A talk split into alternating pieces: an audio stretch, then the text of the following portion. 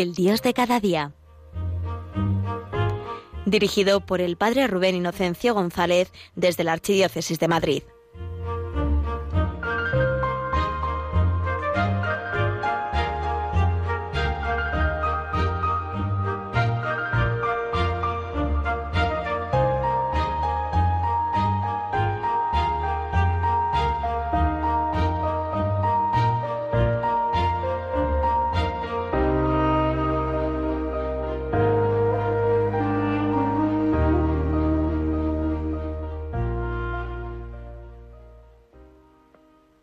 Buenos días, queridos oyentes de Radio María.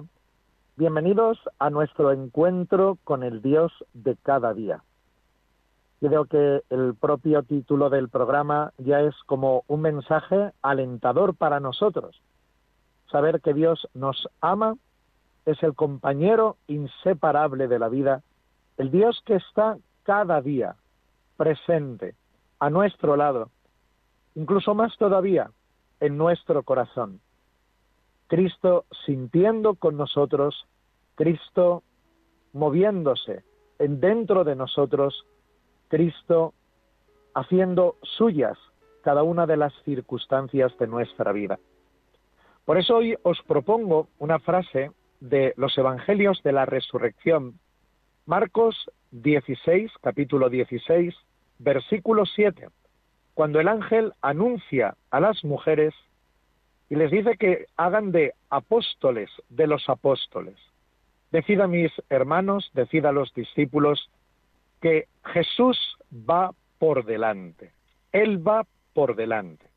Esa frase, hermanos, a mí me ha llegado mucho este año en la Pascua, me está llegando mucho. Él va por delante. Eso tiene un significado muy profundo para nosotros. Por eso os invito que ahora oremos todos los que estamos participando hoy en este Dios de cada día, y pidamos a nuestra Madre María, ella que es la peregrina de la fe, la creyente, que también nos acompañe, que rece por nosotros y que pida que el Espíritu Santo venga y encienda nuestros corazones en el fuego de la fe, como hizo en el corazón de los amigos, de los discípulos y también de las amigas del Señor, que se convirtieron en las primeras testigos de Cristo resucitado.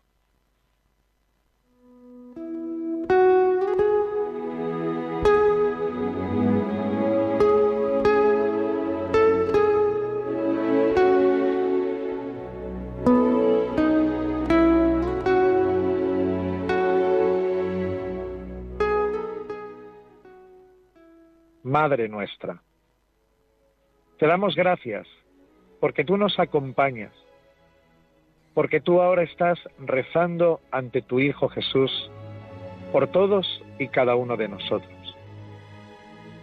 Tú llevas nuestra vida en tus manos. Somos tuyos.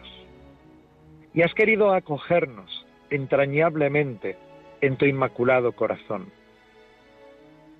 Ponemos en ti nuestra esperanza, para que como hiciste con los apóstoles la primera vez, nos mantengas unidos en la espera del triunfo de Jesucristo.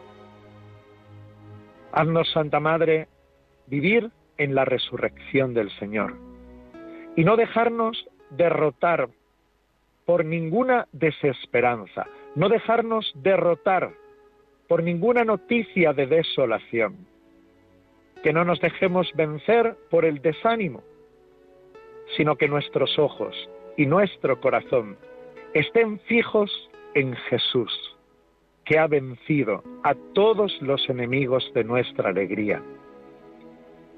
Pide para nosotros el Espíritu Santo, que venga con fuerza y poder y renueve la faz de la tierra.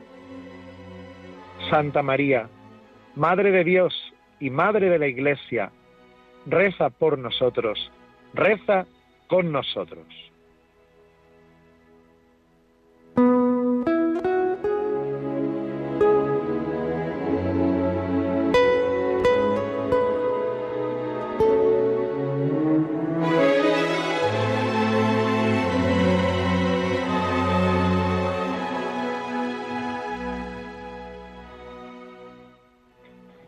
Y así, queridos hermanos, os decía que vamos a compartir en nuestro programa ese versículo de Marcos 16, 7, capítulo 16, versículo 7, que también tiene paralelos en otros evangelios, donde dice que Jesús va por delante.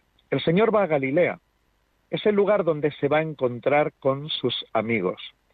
Pero eso anuncian los ángeles. Él va por delante. Y digo que este versículo tiene mucha fuerza. ¿Por qué? Porque es una invitación del Espíritu Santo a ti y a mí a mirar hacia adelante. Lo nuestro, como cristianos, no es vivir del pasado o mirando hacia atrás. Lo propio de los discípulos de Cristo, lo propio de los amigos de Cristo, es mirar hacia adelante. Porque como nos recordará también el domingo mañana, en ese domingo precioso del buen pastor, haciendo memoria del buen pastor en la 58 Jornada Mundial de Oración por las Vocaciones, el buen pastor va delante del rebaño. Esto es una actitud ante la vida, sobre todo porque dos cuenta que en muchas ocasiones hoy estamos cayendo en la tentación de vivir en la nostalgia. De alguna manera, vivir mirando hacia atrás, esa actitud que Jesús no quiere de sus amigos porque nos hace daño. Mirar hacia atrás, depender del pasado o hipotecar nuestro presente por el pasado, bien sea por la nostalgia, bien sea, por, por las heridas que hayamos sufrido a lo largo de nuestra historia. Pero lo nuestro no es alimentarnos del pasado, sino vivir en el presente y mirar hacia el futuro. Y eso lo permite Jesús resucitado, porque es cierto que nosotros somos historia, que el mundo tiene una historia, pero después de la resurrección de Cristo, todo pasado, toda la historia, se convierte en historia de salvación. Eso es un acto de fe que pedimos hoy al Espíritu Santo que nos conceda. Nuestra historia no es simplemente un conjunto de acontecimientos mejores o peores. Nuestra historia no es mirar hacia atrás y, descubrir oscuridad y quedarnos incluso a lo mejor hasta en pecado, quedarnos en esas situaciones que, que se nos vienen a la memoria y al corazón y nos atan. Toda historia desde la fe en Cristo vivo es historia de salvación. ¿Y por qué? Pues porque todo eso, todo eso, ese pasado, todas esas circunstancias de tu día a día, mejores y peores, el Señor se lo ha llevado a la cruz. Y por eso, como dice la misma palabra, sus heridas curan las nuestras. Y desde esa muerte de Cristo, todo el pasado se convierte en una oportunidad para mirar de frente para mirar al futuro con la seguridad y la certeza, como dirá San Pablo en la carta a los romanos, que para los que aman a Dios todo les sirve para el bien, porque toda tu historia ha sido abrazada por Jesucristo. Y por tanto, hasta aquello que te parece a ti que es de lo peor que has podido sufrir o que has podido hacer, y ahí te retiene y miras el pasado, y de hoy te anclas ahí o hipotecas tu presente al pasado todo tiene un sentido cuando desde la fe sabemos que el Señor se llevó todo eso a la cruz para abrirnos un camino nuevo. Para los que aman a Dios, todo les sirve para el bien. Y por eso, hermanos, para poder mirar hacia adelante, porque el buen pastor va por delante, porque Cristo va por delante. Hoy el primer paso en nuestro programa es que abandones dejes en las manos del resucitado toda tu historia y hagas este acto de fe. Señor, para los que aman a Dios, todo les sirve para el bien. Tú Jesús te sirves de todo. Tú Señor haces obras nuevas desde aquello que a nosotros nos parece imposible, porque nada es imposible para ti. De aquellos errores, de aquellos pecados, de aquellas circunstancias, de aquellas situaciones. de eso que, todavía llevas ahí en la memoria del corazón. Haz este acto de fe. Jesús, para los que aman a Dios, todo les sirve para el bien. Por eso tú diste tu vida en la cruz. Y por eso nuestro pasado ha quedado en el sepulcro. Y hermanos, el sepulcro ha quedado vacío. Es decir, ya no tenemos necesidad de refugiarnos en nosotros mismos. Ya no tenemos necesidad de vivir anclados o encerrados en nuestro propio yo. No estamos hechos para vivir a las puertas del sepulcro como si el Señor no hubiera resucitado, esperando todavía la resurrección. No podemos, ni Dios quiere, que seamos ese sepulcro o esa tumba donde llevamos encerradas tantas cosas que nos impiden vivir hoy y mirar hacia adelante. Para los que aman a Dios, todo les sirve para el bien. Por eso hoy descúbrete dejando todo, absolutamente todo, y con mucha confianza en las manos de Jesús, para que hoy hagas también la experiencia de que tu propio sepulcro, tu propia habitación interior y que a veces te da tanto miedo entrar, ahí ha quedado abierta la puerta. Ya no tienes que vivir de todo eso. Ya nada de eso tiene por qué hacerte daño, porque el Señor ha resucitado y el sepulcro está vacío. Él hace nuevas todas las cosas.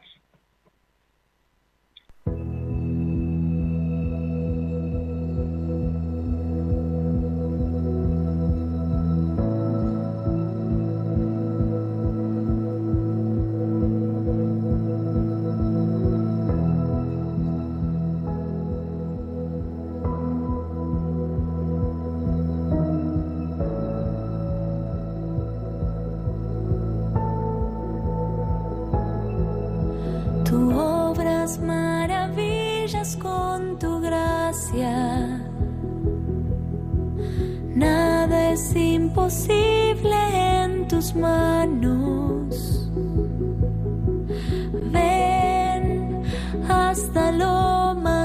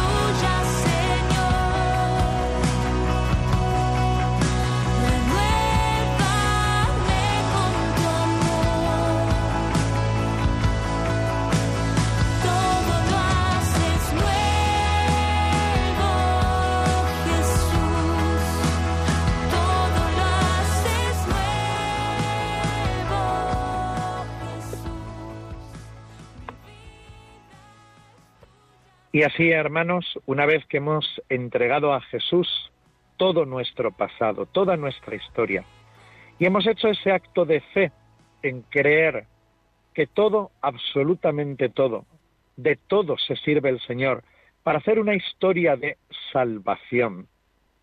Es el momento de mirar hacia adelante.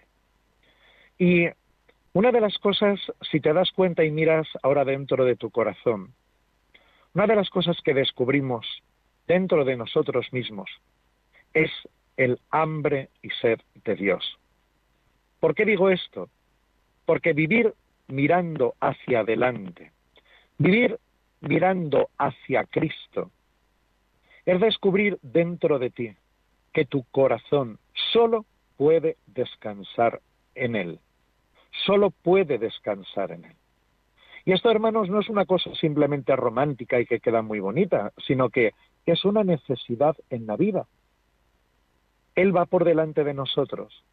Es cuando uno descubre la convicción, se convence de verdad por dentro de que solo encuentro vida en Jesucristo y que Él me hace vivir todas las cosas de una forma nueva. Os voy a poner un ejemplo anoche en un encuentro que tuve de, jóvenes eh, novios, ¿no? De parejas jóvenes. Les ponía el ejemplo de lo que hace el resucitado en la vida cuando Él entra de verdad y ocupa el centro de nuestro corazón. Y, les decía en la vocación al matrimonio, ¿no? Yo recuerdo el testimonio que recibí de una señora, pues ya relativamente mayor, que había quedado viuda, y me contaba el testimonio de que, bueno, pues muy bien, ella había sido cristiana desde pequeña, pero bueno, de esas situaciones que ya siendo más mayor, tuvo un encuentro muy fuerte con el Señor resucitado, ¿no? De esas experiencias en la vida donde ya Dios no solo creemos desde la cabeza, sino que entra en juego el corazón. Y de pronto ella contaba de una forma muy, muy sencilla, muy sencilla, como era ella, ¿no? Pues decía, dice, claro, cuando descubrí a Jesús, me di cuenta de que era la persona más importante de mi vida, la más importante de mi vida. Y decía ella, y esto se lo tengo que decir a mi marido, pero le daba como mucho miedo, ¿no? Decir que de pronto, pues, ¿qué va a pensar? ¿Se va a sentir mal? Lo que fuera, pero es que es verdad que haber descubierto a Jesús es lo mejor que me ha pasado en la vida. Y al final esta señora se atrevió a decírselo a, su marido, ¿no? Estaban ahí un día, bueno, pues de estos momentos que, venga, me lanzo, se lo digo. Dice, mira, te tengo que decir una cosa. Creo que la cosa ahí parece que tiene un poco de guasa porque, bueno, claro, dice, saber cómo reaccionaba el marido, ¿no? Pero dice esta mujer, tengo que decirte una cosa. Ya no eres la persona más importante de mi vida. Claro, como comprenderéis, eh, el marido pues casi le da un infarto. ¿eh?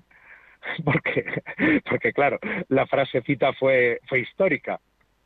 Pero inmediatamente dijo ella, la persona más importante para mi vida es Jesús de Nazaret. Y de pronto el marido sonrió, se puso a llorar, la dio un abrazo y dijo, ¿sabes lo que pasa? Que a mí me sucede lo mismo, que he descubierto al Señor y es el primero en mi vida. Y se dieron un abrazo tan bonito que es como que a partir de ese momento, ya digo, el marido murió pues poco tiempo después. Pues a partir de ese momento es cuando ellos dieron testimonio de que empezaron a entender y a vivir de verdad lo que era la vocación al matrimonio, cuando su corazón descansaba en Jesucristo, cuando en el centro de su corazón estaba Jesucristo. Qué bonito es esto, hermanos. Es que este es el significado de seguir a Jesús, porque Él va por delante, fijar los ojos en Él y caer en la cuenta y a la convicción de que lo más maravilloso que nos ha pasado en la vida es conocer y vivir en el Señor Jesús. Y eso no nos quita de lo bello y lo bueno de la vida, no nos quita de querer a los demás, sino todo lo contrario. Es que entonces es cuando la vida recupera eso que es un atributo divino, que es la belleza. La belleza. Cuando te das cuenta que merece la pena vivir. Y entonces ya nuestro corazón que tiene tanta hambre y tanta sed de amor, de paz y alegría, pues ya no nos desgastamos buscando, En las criaturas, como decía San Agustín, buscando en las criaturas el diez que necesitamos, porque ninguna criatura, por maravillosa que sea, nos puede dar el diez que necesitamos. Sin embargo, Jesucristo sí. Y cuando descubrimos y ponemos el corazón, cuando el Espíritu Santo nos hace tener esa vivencia tan bella del amor de Dios, entonces es cuando también empezamos a vivir la vida desde esa belleza, no reprochando, no reclamando a los demás, no exigiendo a los demás, o no metiéndonos en esta rueda hoy parece de violencia de unos contra otros, de, de ataques, de enfrentamientos, de... No, la belleza de la vida se recupera cuando uno descubre, y es que digo, el Espíritu es quien nos convence de este amor de Jesucristo. Y porque Él va por delante, entonces yo ya no quiero hacer otra cosa en la vida que ir detrás de Él, mirarle, escucharle, buscarle, ser discípulo. Ahí es cuando empezamos a reconocer la belleza de la vida. Una belleza cuando mi corazón descansa en el Señor Jesús. Por eso, hermanos, también el ir por delante nos da a todos la seguridad y la garantía de que en el camino de la vida, pues nosotros no vamos a ciegas. Podemos ir de noche, como decía San Juan de la Cruz, pero con la confianza ciega de que Él va por delante, de que nuestro pastor nos lleva de la mano y de que Él ha vencido, que agarrados de su mano no hemos de temer nada, absolutamente nada absolutamente nada. ¿Cuánto daño hace hoy el enemigo a través del miedo, a través de, crear malas noticias y de tratar de infectar el corazón a través de, de la oscuridad, de los problemas, de... No, no, no. Para los hijos de Dios, para los que miramos a Jesús que va por delante, el Señor nos lo dice, ese buen pastor precioso que ha vencido a todos los enemigos de nuestra alegría. No tengáis miedo. ¿Cuántas veces repetirá Jesús esa palabra a lo largo de su vida pública y cuántas veces se repite también en la resurrección? No temáis, no temáis, porque Él va por delante. Pues así, hermanos, nos deseamos unos a otros vivir de esta buena noticia, de la mejor noticia que nuestro Dios el que ha dado la vida, ha dejado los sepulcros vacíos y Él, el Señor Jesús, va por delante. Así nos lo deseamos y oramos unos por otros y os deseo un feliz sábado, día especialmente dedicado a nuestra Madre María. Que Dios os bendiga.